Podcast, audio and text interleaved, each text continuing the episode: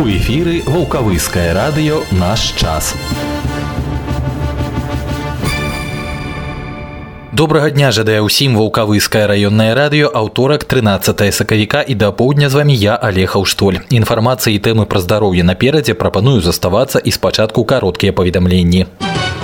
Аб прамых лініях і прыёмах грамадзян заўтра 14 сакавіка прамую лінію з жыхарамі гродзенскай вобласці правядзе начальнік управлення ўнутраных спраў аблвыканкама генерал-майор міліцыі Вадзім Іванович Сіняўскі. Задаць яму пытанне можна заўтра з 11 до 13 гадзін па тэлефону Гродна 79 71 86 код горада 0152.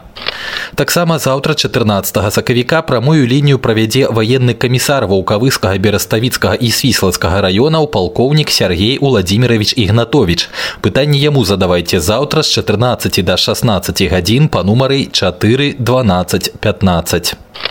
У наступны аўторак 20 сакавіка прамую лінію па пытаннях пенсій дапамог прадастаўлення дзяржаўнай адраснай дапамогі правядзе першы намеснік начальніка ўправлення па працы занятасці і сацыяльнай абароне вулкавыскага райвыканкама Геннадь Баляславович Сямёнчык. Пытанне яму задавайце ў наступны аўторак з 12 до 13 гадзін па нумары 4 54 60.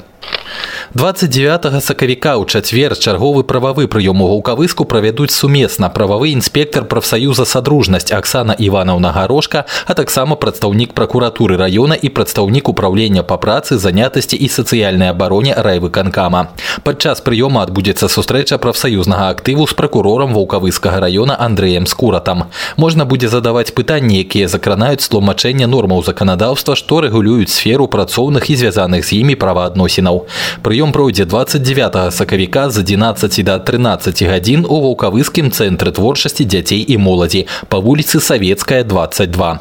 Папярэдні запіс вядзецца па нумары 992 10. На іншыя тэмы першага сакавіка ў аддзеле дзяржаўнай службы занятасці прайшоў чарговы кірмаш вакансій для непрацуючых грамадзян з удзелам прадстаўнікоў кадравых службаў 13 арганізацый ваўкавыскага раёна. У ім прынялі ўдзел 12 грамадзян. Усім наведвальнікам было прапанавана як пастаяннае, так і часовае працаўладкаванне, а таксама магчымасць прайсці падрыхтоўку ці перападрыхтоўку па накіраванню службы занятасці па прафесіях запатрабаваных на рынку працы. Наступны кірмаш вакансій пройдзе паслязаўтра 15 сакавіка. У ваўкавыскім раёне прайшло першае пасяджэнне часовай раённай камісіі садзейнічання перапісу насельніцтва Рэспублікі Беларусь. Яна разгледзела і прыняла да кіраўніцтва абласны каляндарны план мерапрыемстваў па падрыхтоўцы да перапісу насельніцтва 2019 года. Заслуханая інфармацыя начальніка землеўпарадкавальнай службы райвыканкама Сергея Нялепкі пра колькасць населеных пунктаў у раёне і плануемае ўнясенне на бліжэйшую сесію раённага савета дэпутатаў пытання аб скасаванні такіх сельскіх населеных пунктаў як вёскі яцкава і зборы хутара сігенеўшчына а таксама змяненне межаў вёсак малыя азяранкі і ашмянцы і горада ваўкавыска таксама заслуханая інфармацыя начальніка аддзела жыллёва-камунальнай гаспадаркі райвыканкама святланы савянок аб падрыхтоўцы да перапісу адраснай гаспадаркі жыллёвага фонду вулкавыскай камунальнай гаспадарцы і жэсу горада ваўкавыска даручана да 31 жніўня бягучага года забяспечыць установку адсутных і сапсаваных аншлагаў і нумарных знакаў на жылых дамах у ваўкавыску краснасельскім і росі асаблівую увагу ўдзяліўшы жылфонду індывідуальнай забудовы Абласны турнір па робататэхніцы прайшоў гродзенскім абласным цэнтры тэхнічнай творчасці. Першае месца ў сваёй узроставай групе заняў прадстаўнік ваўкавыскага раённага цэнтра тэхнічнай творчасці дзяцей і моладзі Яраслаў Балейка. Спаборніцтвы праходзілі на падставе канструктара Лего Уэйду сярод шасці каманд установаў дадатковай і агульнай сярэдняй адукацыі. Дом-інтэрнат і тэрытарыяльны цэнтр сацыяльнага абслугоўвання насельніцтва праводзяць сумесную дабрачынную акцыю насення і расліны для дома-інтэрната. Да 31 мая жадаючыя могуць падзяліцца з падапечнымі насеннем саджанцамі пакаёвымі раслінамі. Усё гэта ўпрыгожыць пакоі мяшканцаў і тэрыторыю дома-інтэрната, а вырашаная гародніна разнастаіць і вітамінізуе рацыён пажылых і інвалідаў. Насенне і расліны можна прынесці па адрасу вулкавыск вуліца перамогі 4 кабінет нумар 8 аддзялення дзённага знаходжання для грамадзян пажылога ўзросту або ў дом інтэрнату вёсцы ціялін. Даведкі па тэлефонах 7 63 39 і 4 34 68. Гурток навучання камп'ютарнай грамотнасці мой камп'ютар адкрываецца ў аддзяленні дзённага знаходжання для грамадзян пажылога ўзросту тэрытарыяльнага цэнтра сацыяльнага абслугоўвання насельніцтва. Працаваць ён будзе на платнай аснове. Больш падрабязную інфармацыю можна атрымаць па тэлефонах 4 34 68 мабільны 8033 399 37 04. Творчы конкурс под назвай бацькоўскі край жыцця майго старонка прысвечаны малой радзіме аб'яўляюць ваўкавыская раённая газета наш час і сайт валкавыск news кропка бівай у ім могуць прыняць удзел як людзі сталага ўзросту так і моладзь а таксама дзеці якія жывуць працуюць ці вучацца ў ваўкавыскім раёне або калі-небудзь тут жылі вучыліся і працавалі вершы ці празаічныя творы на беларускай ці рускай мовах можна дасылаць на паштовы адрас газеты наш час 231 900 вуліца дзяржынскага 5 город Ваўкавыск, Гродзенская вобласць, Рэспубліка Беларусь або на электронны адрас газета наш час сабака gmail.com з пазнакай на конкурс. Вынікі будуць падведзены напрыканцы года. Тэматычныя мерапрыемствы, прысвечаныя міжнароднаму дню барацьбы з наркаманіяй, прайшлі на пачатку месяца ў многіх установах культуры. Работнікі рупейкаўскага дома культуры і рупейкаўскай сельскай бібліятэкі правялі вечар пытанняў і адказаў наркотыкі знак бяды, на які запрасілі падлеткаў і моладзь аграгарадка. Удзельнікі мерапрыемства атрымалі шмат карыснай і патрэбнай інфармацыі, пазнаёміліся са статыстыкай, пагаварылі аб шкодзе наркотыкаў і праблеме распаўсюджвання наркаманіі. У ізабелінскім доме культуры гэтай праблеме быў прысвечаны тэматычны вечар вечар не дакранайся да вар'яцтва. Маладыя жыхары абмеркавалі праблему распаўсюджвання наркаманіі. Моцнае ўражанне на іх зрабіў дакументальны фільм сон пра лёс падлеткаў, якія прымаюць наркотыкі. Спартыўная інфармацыя. У будаўнічым ліцэі абласнога цэнтра праводзіўся адкрыты кубак гродна па каратэ сярод юнакоў, кадэтаў і юніёраў. 13 па ліку спаборніцтвы сталі шчаслівымі для выхаванцаў гукавыскага клуба Басай. Яны выйгралі чатыры ўзнагароды гэтага прадстаўнічага турніра. У раздзеле каманднае кумітэ WKF сярод юнакоў Сергей Вайчук, Мікіта Адамович і Владзіслаў Ганчаренко занялі першае месца. Соф'я Гаўрыльчык у раздзеле ката сярод 8-9 гадовых дзяўчат таксама заваявала ўзнагароду доходу вышэйшай вартасці, а ў камітэ заняла трэцяе месца. У спаборніцтвах хлопцаў у тых жа відзе і ўзросце ўсевалад Петрушкевич таксама стаў трэцім. 10-12гадовыя дзюдаісты спаборнічалі ў міжнародным турніры прысвечаным 95годдзю спартыўнага таварыства дынама і памяці заслужнага трэнера БССР Уладзіміра Жукоўскага. Згродна, дзе праходзіў гэты турнір ваўкавыскія спартсмены вярнуліся з трыма ўзнагародамі. Кірыл колас у катэгорыі 66 кілаграмаў і расціслаў Якушевич 46 кілаграмаў занялі другія месцы, Матфей Валасевич у катэгорыі 32 кілаграмы трэцяе месца. Традыцыйныя міжнародныя спаборніцтвы па лёгкай атлетыцы сярод юнакоў і дзяўчат ва ўзросце 13-16 гадоў і мемарыял заслужанага трэнера БССР лізаветы сосінай праводзіліся на базе мінскага гарадскога цэнтра алімпійскага рэзерву атлант. На старты выйшлі лёгкаатлеты з розных рэгіёнаў Беларусі, а таксама Ізраіля, літвы, Латвіі і Чэхіі. Сярод лепшых атлетаў гэтага ўзросту не згубіліся і спартсмены першай спартыўнай школы вулкавыска, якія і тут паказалі выдатныя вынікі. Навучэнка вулкавыскага аграрнага каледжа Наталья Когель перамагла ў дзвюх дысцыплінах бегу на 60 метраў і 60 метраў з бар'ерамі. Дар'я Нестер выйграла забег на 200 метраў, выканаўшы нарматыў кандыдату ў майстры спорту і стала трэцяй на дыстанцыі 60 метраў. Ягор Бакун на 60 метрах з бар'ерамі і Максім Галабурда ў скачках у вышыню занялі другія месцы. І гэта ўсе кароткія паведамленні хутка прагноз надвор'я да канца тыдня прадастаўлены ваўкавыскай метэастанцыі. Хвілінка пра надвор'е. Адносна цёпла сёння, аднак такой вясне пакуль верыць не варта. У выхадныя чакаем паўнацэннае вяртанне зімы з маразамі і магчыма завірухамі, як не шкада. Пакуль жа пра тэмпературныя рэкорды сутак 13 сакавіка ў ваўкавыску. Самым цёплым гэты дзень быў у 2002 годзе плюс 14,3, а самая марозная раніца адзначана ў 1955 мінус 18,9. Сёння да канца дня па гродзенскай вобласці захаваецца воблачнае з праясненнямі надвор'я у асобных раёнах пройдуць невялікія невялікія дажджы. Вецер паўднёвы 5-10 з парывамі да 14 метраў за секунду, а на тэрмометрах да вечара 7-12 градусаў цяпла.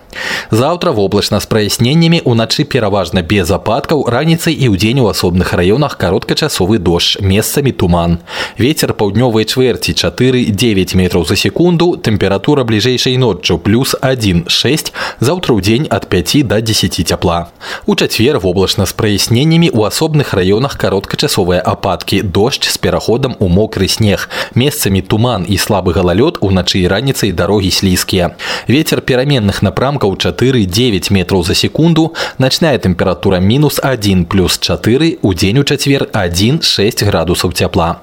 Згодна папярэдняму прагнозу ў пятніцу будзе пераважна без ападкаў асобныя ўчасткі дарог слізкія. Уначы ад 2 до 7 марозу, у дзень у пятніцу мінус 3 плюс 2. І ў выхадныя толькі па паўднёваму ўсходу в обласці ў асобных раёнах пройдзе невялікі кароткачасовы снег, дарогі месцамі застануцца слізкімі. Начная тэмпература мінус 7-12 пры праясненнях да мінус 13-14 у дзень у суботу і нядзелю чакаецца ад 1 до 6 градусаў марозу. Такая вясна. Добрый день, это Волковыцкое районное радио. Час пятница, это Волковыцкое районное радио. Как обычно, мы проводим... Доброго дня всем. А день сегодня... Здравствуйте, это Волковыцкое районное радио. Добрый день, радио, Радио, наш час. наш час. І такой вясной ніяк не супакойваюцца рэспіраторныя інфекцыі. Сёння гаворым пра іх прафілактыку і пачне участковы ўрач-тэрапеўт ваўкавыскай гарадской паліклінікі Алена Бойка. Очень вырос в целом мире грипповирус 3-4. Ширится, растет заболевание. И наверняка многие помнят эти строчки из песни Высоцкого. И хотя с момента их написания прошло полвека, они не стали менее актуальными. Действительно, каждый год мы слышим о новых эпидемиях гриппа, порой с необычными, ранее неведомыми свойствами. Что же делать в подобной ситуации? Как уберечь себя и близких от заражения? Профилактика гриппа и ОРВИ имеет много методов. Меры по профилактике делятся на две категории – специфическая и неспецифическая. Специфическая профилактика гриппа и ОРВИ направлена на блокировку заражения именно вирусами гриппа и ОРВИ. Неспецифическая профилактика включает общие меры по предотвращению распространения различных респираторных заболеваний. Основными методами профилактики являются прием противовирусных препаратов, прием иммуномодулирующих препаратов, вакцинация, ношение масок, диета, закаливание и укрепление организма, гигиена, избегание мест скопления людей во время эпидемии.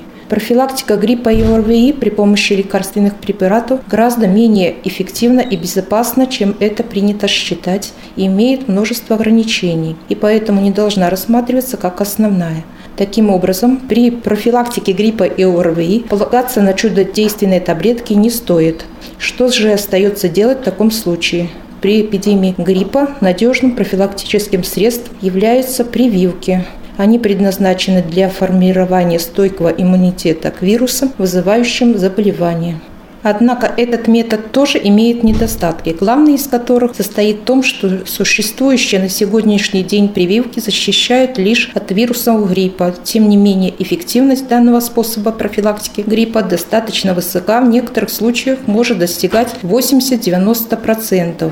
Из вышесказанного можно сделать вывод. Абсолютно надежного средства профилактики, способного защитить нас от гриппа и ОРВИ, не существует. Практически любой человек хоть раз в жизни болел респираторными заболеваниями, и в этом нет ничего страшного. Однако снизить вероятность подцепить опасный вирус вполне под силам каждому. Падрабязней на неспецыфічнай прафілактыцы грыпу і вірусных інфекцый спыніцца ўрач-валеолог занальнага цэнтра гігіены і эпідэміялогіі Татьяна Ильинова. Неспецифическая профилактика гриппа и ОРВИ сводится к тому, чтобы повысить устойчивость организма к вирусам и не допустить их проникновения в организм.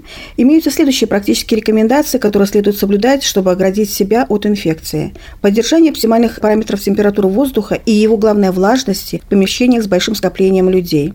Регулярное проветривание помещений, прогулка на свежем воздухе, полноценное питание. Пища должна обеспечивать необходимое поступление в организм белков, жиров, углеводов и витаминов. Адекватный питьевой режим позволяет восполнить запасы организма в жидкости и увлажнить слизистые. Доказано, что вирусам намного проще внедряться в клетки эпителия верхних дыхательных путей, когда они пересохшие и на них имеются микротрещины.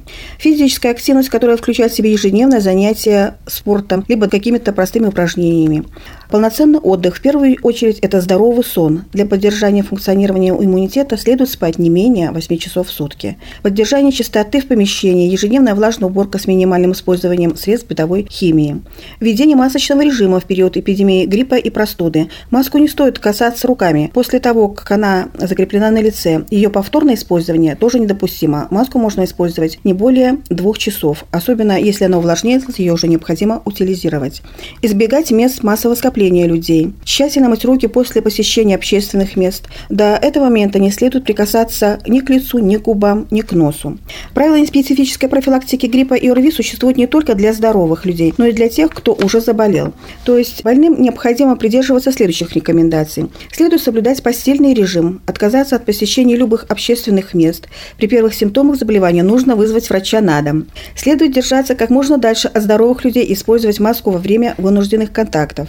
Больной должен находиться в отдельной комнате, в которой необходимо проведение регулярной влажной уборки и проветривания. Во время кашля и чихания рот следует прикрывать индивидуальным платком, чтобы предотвратить распространение вируса на дальнее расстояние. Одноразовые маски в данном случае тоже должны использоваться не более двух часов и по истечении этого времени должны утилизироваться. После каждого контакта с респираторными выделениями руки нужно вымыть с использованием мыла для того, чтобы не распространять вирус по квартире либо по производственному помещению.